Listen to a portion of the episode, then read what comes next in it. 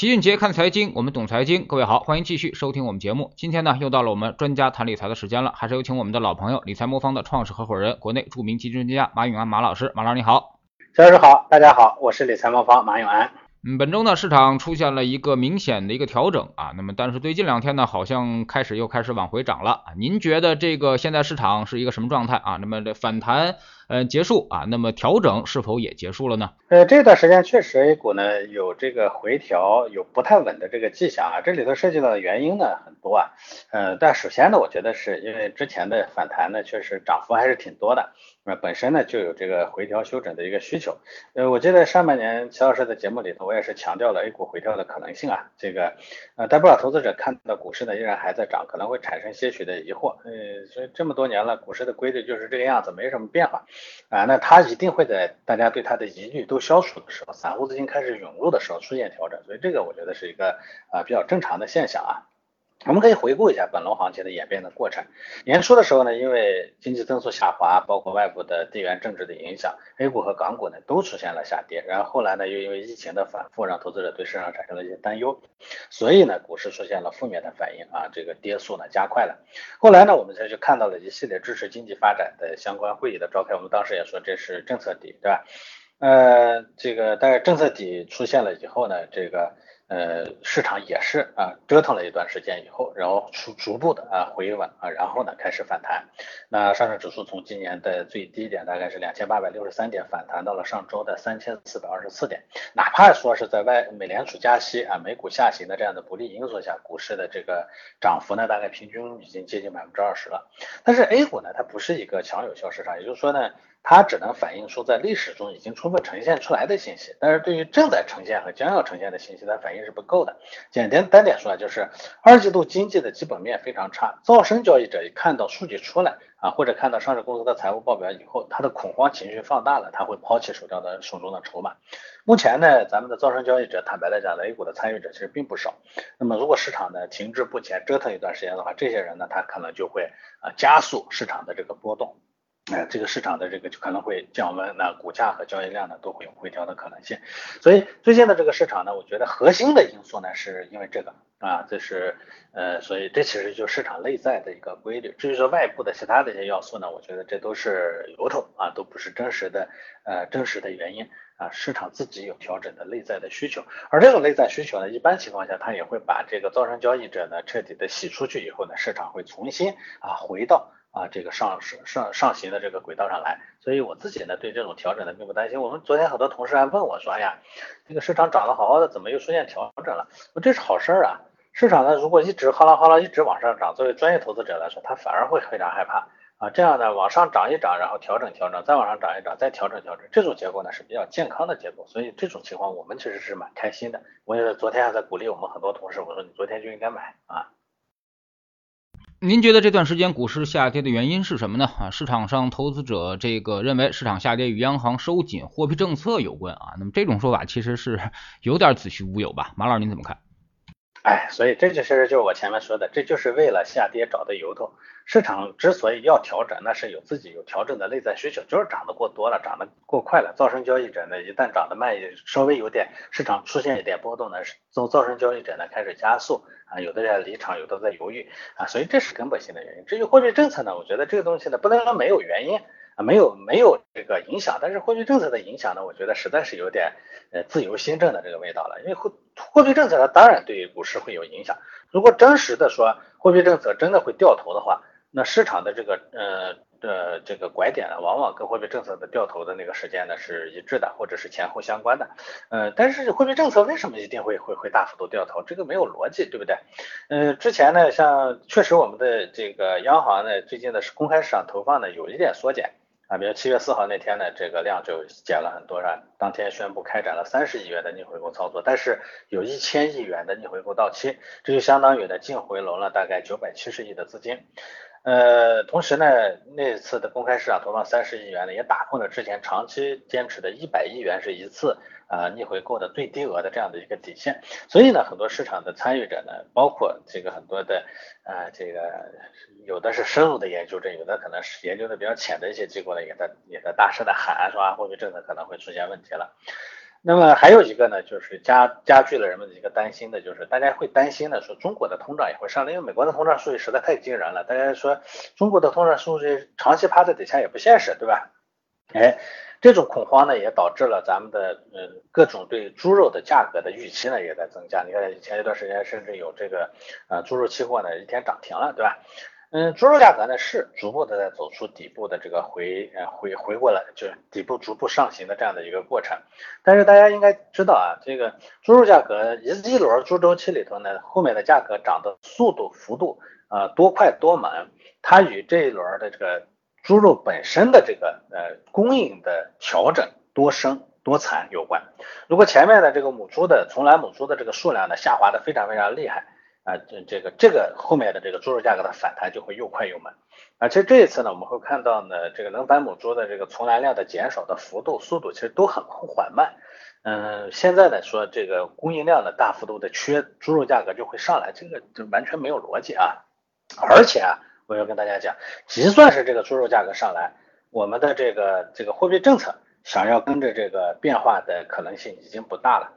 呃，这个因为之前其实大家已经有过这样的印象了。我们上一轮猪肉价格上行，货币政策有有有跟着它变吗？也没怎么跟着变，对不对？因为我们现在已经把货币政策分成了两，这个跟的这个呃通胀数据都分成两类，一类叫核心，一类叫非核心。那猪肉啊、食品啊这些东西呢是放在非核心里头。为啥叫非核心？不是他说它不重要，是说这些指标呢与货币没关系。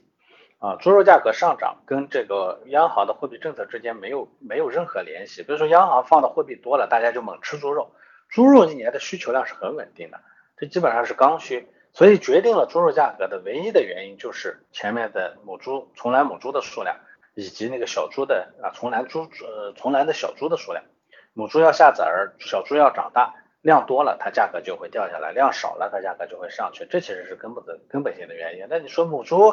呃，从来母猪呃多少，母猪下不下崽儿，小猪要不要成长，这个货币政策有一毛钱关系吗？没有关系。我想这个道理大家都明白，所以呢，它货币政策就不会跟着这些去变。这种情况下呢，说，哎，这个因为这些原因呢，子虚乌有的原因呢，就拍脑袋说我们的货币政策就会调整，这个逻辑上不成立。况且我们现在的经济复苏实在太脆弱了，消费层面上。这个消费没有真正的起来，啊，企业的这个投资呢，其实仍然没，还是信心不足。这种复苏呢，非常非常的脆弱的情况下，货币政策，我觉得货币我们不降息就算不错了，你还等着加息，还在收紧，这怎么可能啊？所以很多人呢，一听这个央行的，一看到央行的一些操作，一听央行的说话就紧张，那都可以不用看，央行的货币政策从来不完全是由央行决定的。我们的央行呢，只要有点机会收紧，它一定会收紧。但问题是，收不收紧这事儿也不由他说了算。我们的经济需要宽松的货币政策呢，自然就是宽松宽松的货币政策。所以在这种情况下，我觉得大家因为担忧货币政策呢，就会去去做自己的这个投资操作。哎，这个我觉得有点过分了啊，没必要。但是呢，我不能阻止有人这么想，我也不能阻止有人这么说。有人这么想，有人这么说，市场就会动荡啊。所以这个呢，我觉得大家要。要要密切关注的，所以我认为后面的行情大概率可能就是一个震荡调整、逐步往上的这样的一个过程，这个大家心里要有准备啊，因为呃这种这种环境下呢，它很容易让投资者做出错误的操作，而且它会对我们的心理也会造成很多的影响啊，所以大家呢一定要做好船啊，如果预测到市场呢走出了前面反弹的一帆风顺，开始震荡上行的这个过程中，就要做好心理准备，做好船啊，守好位。啊，等待他稳稳的守住自己该守的位置啊。嗯，其实呢，老七可以给大家一个绝招啊，你去看利率水平就行，一个是 D 二零零七，一个呢是这个十年期国债收益率啊。那么看这两个利率啊，那么基本上没有上升，D 二零零七在七月份之后还有所下降，就证明央行一点都没有收缩流动性的意思，甚至还在宽松啊。央行现在肯定是希望市场越宽松越好啊。那么因为现在要稳经济、稳增长啊，这是一个确定性的一个任务啊。而且呢，现在大家也都知道啊，那么断贷这个事儿呢，现在是这两天。是非常的火爆啊，那么越是这种情况啊，那么货币政策就越不可能收紧啊，那现在肯定会更宽松的货币政策来应对现在这些呃出现的这些奇葩的一些情况啊，那么这个呢才有助于经济的一个稳定，所以说现在只会宽松而不会这个收紧，这是一个确定性的一个方向啊，但是呢市场的逻辑正在发生着改变啊，那么第一阶段市场我们定义为这个流动性回补。之后造成的反弹啊，那么基本上呢反弹已经差不多结束了，而第二波上涨呢就需要业绩驱动了。那么在业绩驱动之前啊，那么需要等待明确的信号，一个是居民偿贷和这个企业端偿贷要起来啊，另外一个指标呢就是这个这个业绩的报告啊要比较明确啊。但是在这个几个指标之前，可能市场一直会处于这种震荡行情当中。那么投资者如何办才好呢？啊，你们又该如何应对这种市场的震荡行情呢？马老师？呃，震荡走势中呢，投资者挣钱还是比较难的，这一点上我觉得大家要有一个心理认知。但是震荡市呢，嗯，这个它会给投资者一种虚幻的错觉，他会觉得有规律可循，但是总抓不住啊。比如有的投资者呢，从当下往前看呢，会觉得两千九百点以下是个很好的买点，所以呢，就希望说，哎呀，假如调到两千九九百点以下，我就再买。但是他一般都不会给你这种机会，你想的挺好，他就不到两千九百点，他三千点他可能就就不跌了。啊，换句话说，他说真跌到两四两千九百点了，这时候呢，你的心理情况就变了，你会觉得，嗯，情况不一样了，它掉不下掉下去了，那我等到再低的位置再进去。所以这是，那么还有一个就是震荡市中的市场会不断的考验投资者，我们投资者有一个叫损失厌恶这样一个心理，就赔了钱了，心里特别难受。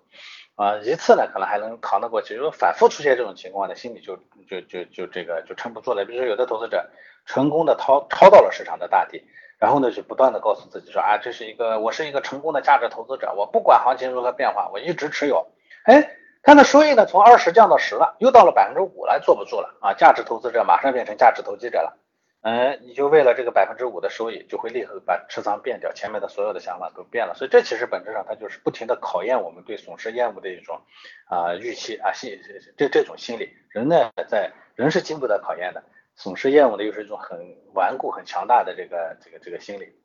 其实啊，应对震荡市最好的办法就是做做配置。我这我跟大家说过很多次了。我记得一呃二零年底的时候，我跟大家说过，我说二一年呢应该会是一个震荡剧烈、分化剧烈的一年。所以呢，如果前两年呢你靠运气、靠赌、靠胆子啊挣到了钱啊，在二一年的时候就把它放到组合上去。这样的话你能守住前面挣到的钱。有的人听了，有的人没听。听了的人在二一年，人我们的组合二一年还是挣钱的。那么，但是个人呢，二一年的很多人就赔了百分之十、百百分之二十。之后呢，又遇到了后面这更惨的，那基本上把前面的钱都赔回去了，对吧？所以越震荡越要配置啊，越是震荡的市场，越能体现我们理财魔方的优势。你比如说我们的那个配比五比五的股债平衡组合，如果市场下跌了呢，债券部分的资产可以给你托底。反过来，如果上涨了，那股票的部分可以为组合带来收益，这是个非常经典的资产配置模型啊！全世界很多特别大的那个主权基金，包括像挪威主权基金，它都用这样的策略在管理自己的资产，人家几几万亿美元的钱都在用这个方式管理，我们自己的这这点钱，他还管不起来，管得很好的。另外呢，我们的股债平衡组合，它还会通过 AI 的智能系统啊提示，中间呢会去帮你做一些小的择时。啊，会提示你呢什么时候加仓，什么时候这个止盈啊。比如 A 股高估的时候，它会提示止盈转成债券，呃，债券呃 A 股便宜的时候，它会提示你加一点这个呃呃这个 A 股啊，把债券转成 A 股等等啊，这基本上还能小幅度的捕捉到一些市场短期的机会。当然了，要强调一下，这是科技进步。啊，智能系统优化后帮助我们做到的，像是采用数百个、数百个这种宏观到微观的经济指标、市场量价因子、基金的评价参数等等，这样的不管是加仓还是止盈或者是再平衡，它的效率啊，这个效率呢会比这个胜率也会都高一些。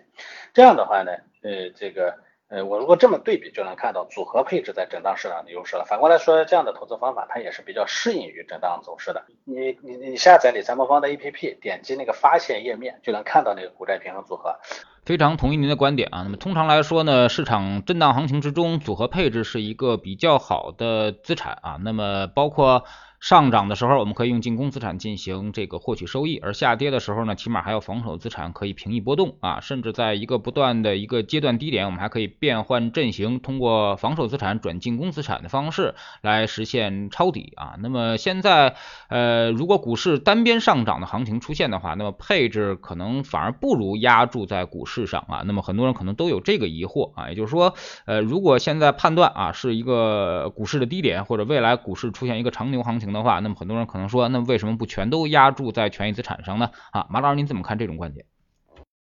那这里头有个基本的逻辑，就是但凡长牛，它都是起起伏伏、折腾剧烈才会形成长长牛